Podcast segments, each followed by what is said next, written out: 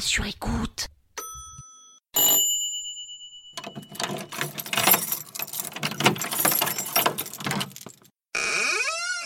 10 décembre Ouvrez la podcast C'est le 10 décembre Cette podcast a été sponsorisée par Recording the Master. Vous savez, cette boîte avec laquelle j'ai fait un partenariat pour relancer le Walkman.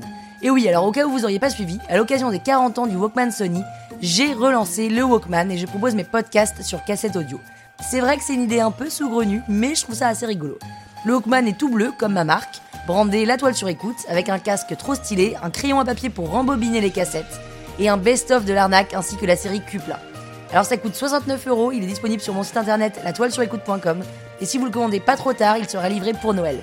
C'est un cool cadeau pour un geek, un nostalgique, un amoureux du vintage, ou si vous voulez tout simplement me faire plaisir et me soutenir. Je dis ça, je dis rien.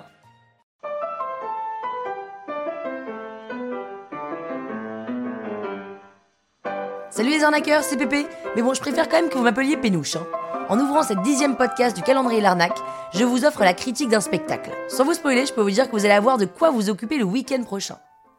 En vrai, je suis comme tout le monde, hein. parisienne, 35 ans, et je suis allée voir le Magicien d'Oz en spectacle. Alors pour ceux qui n'auraient pas eu d'enfance, le Magicien d'Oz c'est Somewhere over the rainbow, skies are blue, and dreams.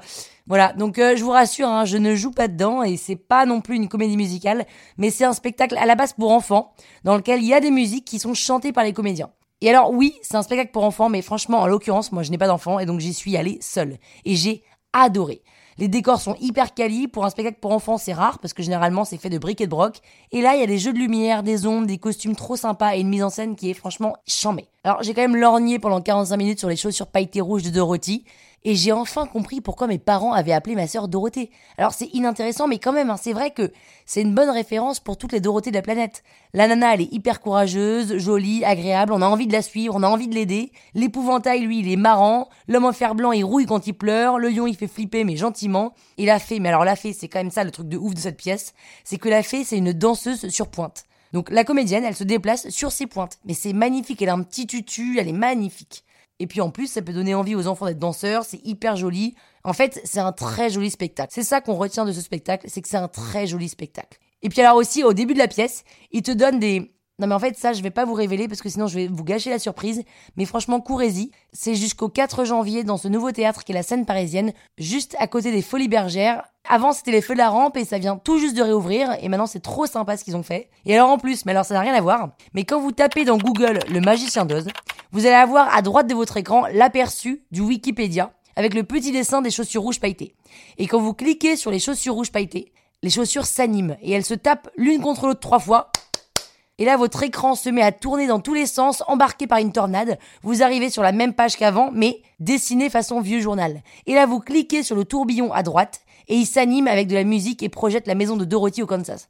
Bref, quand vous aurez fait ce petit truc rigolo sur Wikipédia, franchement c'est assez rigolo, faites-le, vous aurez encore plus envie d'aller voir cette pièce parce que ça va vous sortir de votre quotidien, ça va vous faire voyager dans votre enfance et vous éveiller l'imaginaire. Et pour que vous l'ayez dans la tête toute la journée, Somewhere over the rainbow skies are C'est bon, Pénélope, on a compris. Non, non, on peut même plus s'exprimer librement dans ce pays, bordel. Skies are blue à demain pour ouvrir la 11e podcast du calendrier de l'arnaque et je vais vous raconter la pression qu'on ressent quand on est une fille de 35 ans et qu'on ne se précipite pas pour faire des enfants.